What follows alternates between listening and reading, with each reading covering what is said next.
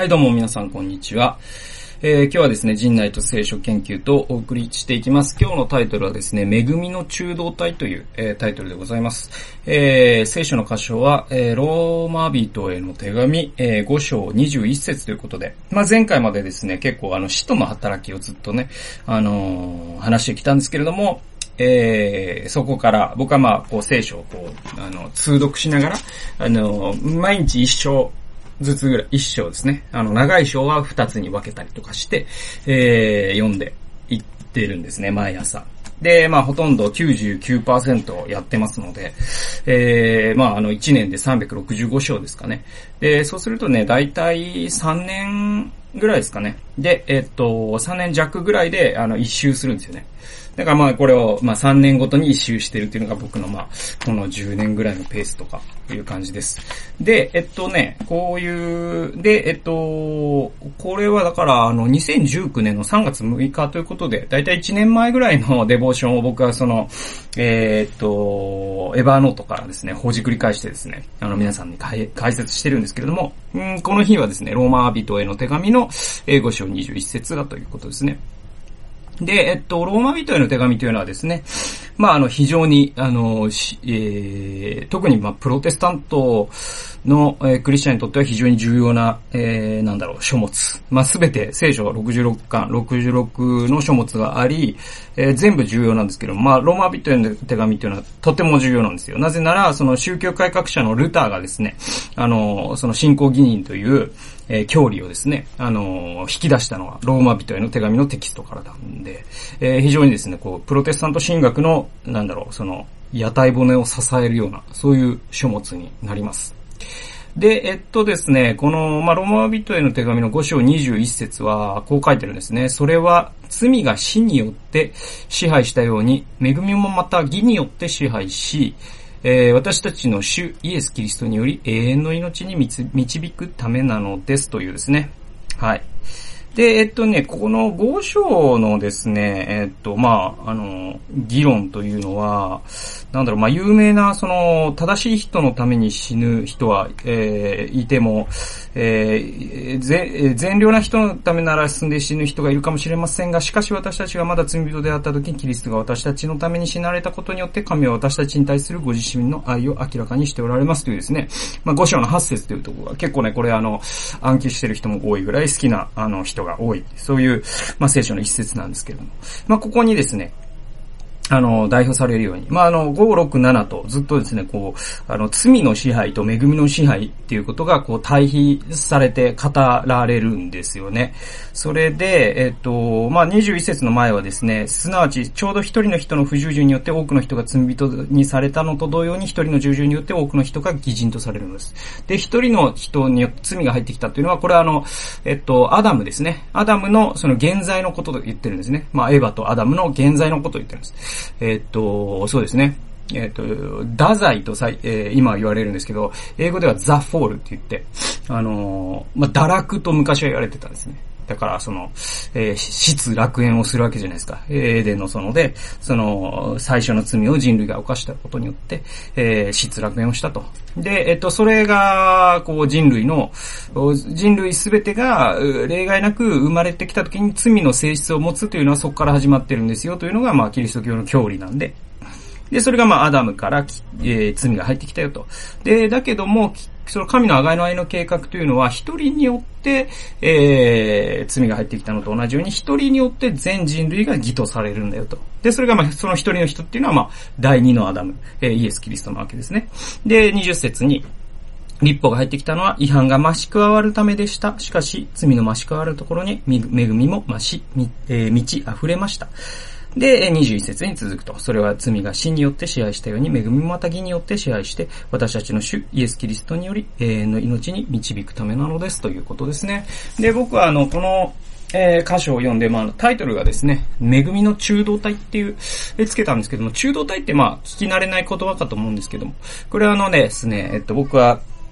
2017年に、えっとですね、国分光一郎さんという人が書いた、中道体の世界っていうですね、えー、本があって、で、これは、えっと、医学書院からね、出てるんですけれども、えー、これがですね、非常にね、なんか結構いろんな賞を受賞していて、多分2017年に書かれた、そういろんなこう日本語で書かれた書籍のうち、非常に重要な書籍の一つだと、えー、まあ僕も思いますし、えー、世間的にもすごくそういう意味でも評価されている。で、国分光一郎さんという人は、まあその思想とか哲学とか、えーそういった分野の人なんですけれども、医学書院という、うんと、医療のことを結構、あの、出版してる出版社から出てるっていうのもちょっと面白くて。で、中道体というのは何かというと、あの、国分光一郎さんですね、何を研究してる人かというと、言語なんですよね。で、言語の歴史というのを研究していくときに、えっと、僕らって能動体、受動体っていう世界に生きてるんだっていうんですよ。で、それは、で、僕らとしてはそれって当たり前なことじゃないですか。能動体と受動体があるよと。学校でも習ったし。で、英文法でもそうだし。はい。で、えっと、なんだけれども、実はその言語の歴史っていうのを辿っていくとですね、その、能動体、受動体っていうのが出てきたっていうのは、比較的歴史が浅いんだよっていうことを彼は論証していくんですよ。で、えっと、じゃあ、その前にあった能動体と受動体じゃない世界観っていうのがその前にあったっていうんです。で、それ何かというと、能動体と中動体しかなかったっていうんです。つまり受動体という受け身型ですね。で、レル、ラレルっていうやつですね。で、英語で言うと、えっと、あの、I, I have stolen なんとかとか、I, I have robbed of なんとかとか、な何かを盗まれたとかですね。そうすると、それに対して、I rob 何々って言ったら、私は何々を盗む。盗む人と盗まれる人がいる。殴る人と殴られる人がいる。語る人と語られる人がいるっていうのが、まあ、あの、英語のその能動体、受動体じゃないですか。で、これをどんどんですね、言語の歴史を遡っていくと、えー、実はその受動体というのが登場したのは結構後の方だっていうんですよね。で、えじゃあその前に何があったかというと、能動体と中動体っていうのがあったっていうんですよ。で、じゃあ中動体って何かっていうと、すごいですね。まあ、あの、一言で説明するのすっごい難しいんですけれども、でも、あの、主語が明らかにされないんだけれども、こうならざるを得なかったみたいなことなんですよ。えっ、ー、とね、えー、っと、なんだろうな、米が炊かれたみたいな。あの、米が炊かれた、じゃあ誰が？みたいな話じゃないですか。で、え、日本語ってね、その中道体の名残みたいなのがすごい残ってる言語なんですね。その、えっと、国分光一郎さんの本を読んで僕は気づいたんですけども、日本語ってなんか、その受け身系で、えっと、主語を曖昧にするっていう和法が未だに残ってるじゃないですか。で、英語でこれやろうとするとすごい難しいんですよね。英訳、英訳不能なんですよ。だからその日本人が責任の所在を曖昧にするために使う主語を抜いた言葉ってありますよね。なんだろうなな、な、な、な、例えばなんだろうなえー、っと、まあ、何かをするのがやむを得なかったみたいな形で、あ、そうですね。えー、っと、じ、原発がじゃあ事故を起こした。でも誰かが起こす状況にしたわけじゃないですか。とかね。はい。システムが破綻した。でも破綻させた人がいるわけじゃないですか。とかね。なんかそういう言葉ってね、日本語すごい多いんですよね。はい。で、えっと、主語の所在が曖昧なんだけども、それがそうされた状況を語ることで、えっと、動詞っていうのが、えー、の所在が浮き上がってくるような言葉っていうのがあって、これがまあ中道体。で、えっとね、これね、僕あの、北海道弁ですごいね、あの、中、まさに中道体っていうのがあって、あの、ボタンが押ささるとかって言うんですよね。あの、北海道の人って。えっと、ボタンが押ささってるって言うんですよ。で、これ何かっていうと、ボタンが押されているっていう意味なんだけど、でも、これって誰がやったかっていうのは、実は曖昧じゃないですか。で、ドアが開かさってるって言うんですよ。まあ、開いてるってことなんですけど、ってことは誰かが開けたわけじゃないですか。でもその誰かっていうのは、実は明示されないと。で、この、なんていうか、中道体っていうのは、そういう言語だというのをまず、えー、覚えてほしい。で、ただ、この、今の現代の世界に、その中道体って名残としかの、でしか残ってないから、中道体っていうのをすごい、その当時の人の世界観で理解するのってめちゃくちゃ難しいんですよね。その国分さんの本を読むとわかるんですけれども。で、僕が何を言いたいかというと、このローマ書の、えー、5章の21節から、なんかね、中道体っぽいものを感じるんですよね。で、僕のメモを、え読んでいきますと、恵みが支配するという表現が5章の後半では多用されると。まあ、このローマ書の5章というのを、えー、読むとですね、恵みが支配され、するっていうのをすごいね、多用するんですね、パウロはね。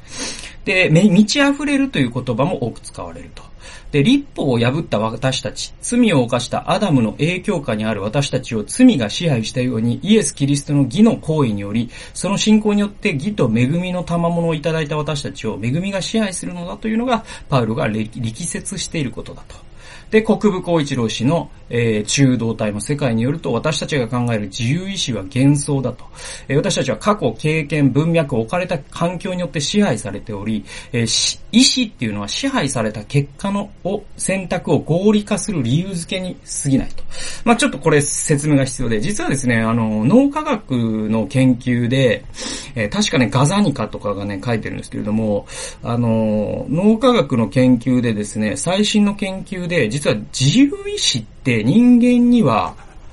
ないんじゃない、まあないんじゃないかとまでは言わないんだけれども、いわゆるその自由意志神話が崩壊してるっていうのが実は今の最新のね、脳科学の研究で分かってきてることなんですよね。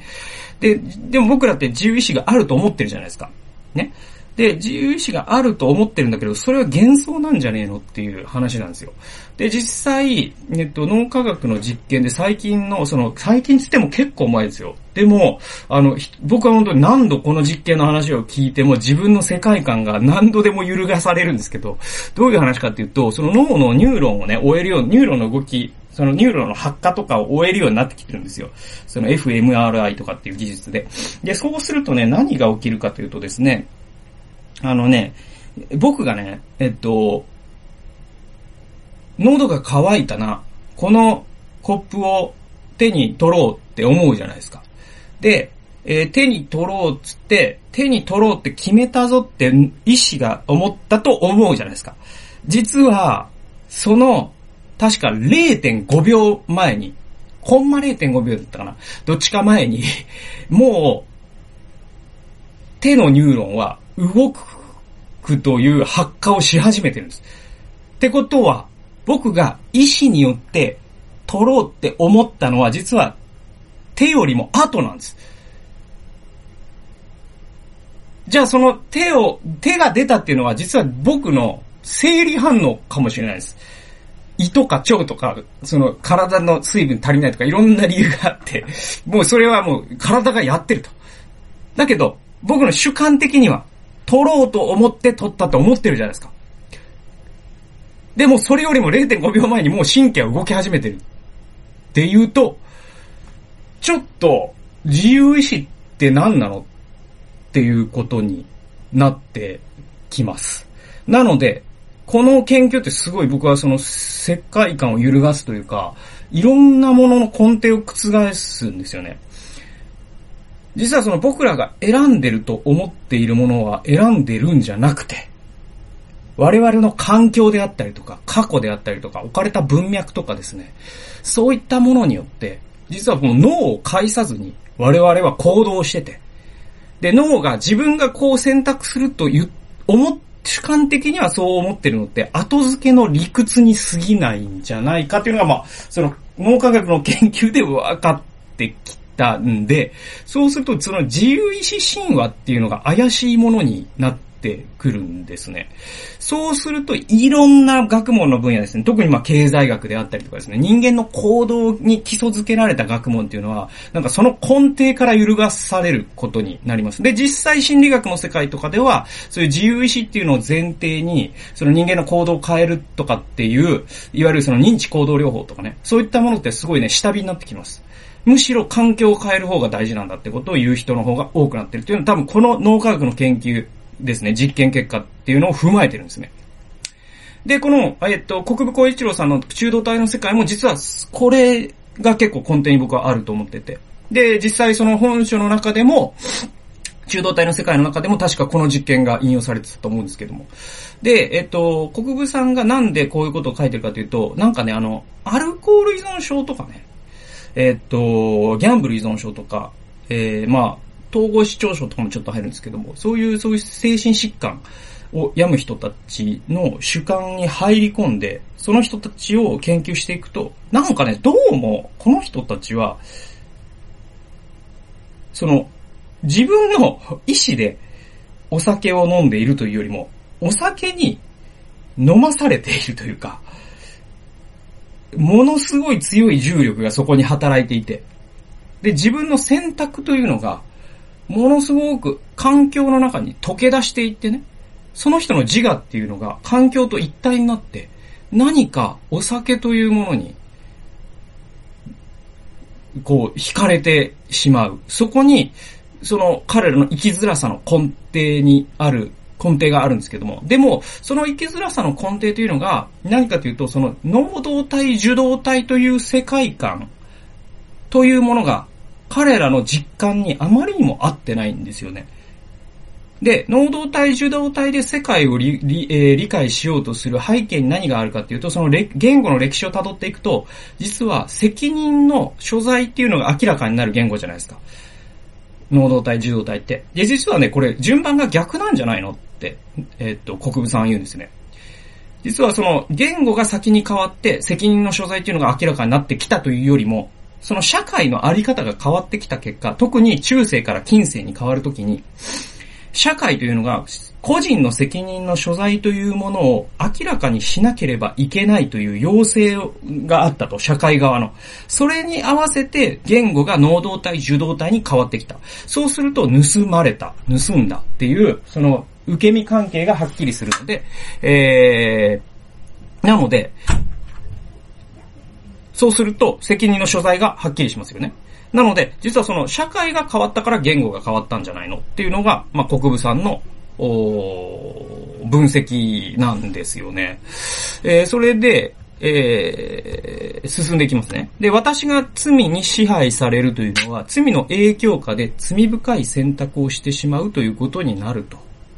これまああの、国物産の中道体の世界にすごい近いんですよね。その罪に支配されてるという表現がね。そこには私の主体性とか私の責任とかっていうのはすごく、なんだろう、環境の中に溶け出したような状態だから。で、逆に恵みの支配されるっていうのは、私の過去経験、文脈、環境があがなわれ、その支配下にある私は、恵みによる義の行いをせざるを得ないような状況になっているということになると。で、国分光一郎さんの理論に従えば、そこに私の意思はほとんど介在しないと。介在していると思っているのは私の後付けの合理化に過ぎずね。で、自分でやったと思っていてもそれは合理化に過ぎず、キリストがなさせてくださったことなのだ。で、恵みの環境に私はすでにあるのだと。これは驚くべきことだっていうのが、まあ僕の結論なんですけども、なんだろうな、その、罪に支配される、そして恵みに支配されるっていう、この二つの状態をパウロは比べるんですよ。でも実は僕らってその近代的世界観っていうのを聖書を読むときに投影する傾向にあるんですね。でも聖書っていうのは古代の言葉っていうか、古古代、まあ、僕から、僕らからすると古代人が書いたものじゃないですか。パウロだって2000年前の人だから。だからパウロが見てた世界と我々が見てる世界って明らかに違うはずなのに、我々はその近代合理主義的な世界観で、に、を聖書に投影する傾向にあるんですよ。ね。そうすると、パウロはその恵みの支配と罪の支配っていう物語を語ってるんです。で、これはすごい中道体の世界に僕は近いなと思ったんです。どういうことかっていうと、自由意志というよりも、その人が恵みに支配された状態で、義の行いをせざるを得ない人なのか、え罪に支配された状態で、罪の行いをせざるを得ないその人なのか、あに、状態にあるのか。で、これってむしろその人を取り巻く環境の話じゃないですか。だけどね、僕らって近代合理主義に、えー、もうどっぷり使ってるから、近代合理主義で、というメガネで聖書を読むという、まあ、これ投影と言われるんですけど、そうするとどうなるかというと、ここを読んだのに、うん、やっぱり選ぶことが大事だ、みたいななるんですよ。で、これってでも、パウロそんなこと言ってないですよ。支配されるって言ってるんだから。だからなんかその自由意志神話みたいなものを聖書に投影して読むと、そうなっていくんですよ。ね。だけど、実は、パウロは環境のこととか、あと物語性ですね。我々が過去、現在、未来をどう見てるかっていうのは環境の一部だから。で、これが変わることによって我々は正しい行いをなぜかしてしまう。ね。で、え罪も逆のパターンですね。過去、現在で未来をどのように把握し、どのような我々が環境に置かれるかで、どうしても罪の行いをしてしまうという。で、この環境の差をパウロは言ってるんだけど、我々はその近代的なメガネでこれを読んだときに、なんか、あの、自由意志で、恵みの行いをするぞ、とか、罪の行いをするという誘惑に勝つぞとかっていうストーリーとして読み込んでしまうっていうのは、実は聖書の読み方としては、あの、非常にですね、投影し、現代を投影して聖書を読むという読み方になってしまうんじゃないかなと。で、その中道体という、えー、まあ、国分さんのアイディアを、という、えー、補助線を僕は引いたことで、すごくこの、えー、ローマ書の5章が、えー、なんかこう、見通しが良くなったというか、えー、理解しやすくなったという、まあ、そういう話です。ちょっと今日はね、結構ね、難しい話で、非常に申し訳ないんですけれども、えー、時々は難しい話もさせてくださいということで ご容赦をいただければと思います。えー、そんな形でまたですね、えー、この人内と聖書研究とは、えー、レギュラーコーナーで続けていきますので、お付き合いいただければと思います。それでは次回の動画及び音源でお会いしましょう。さよなら。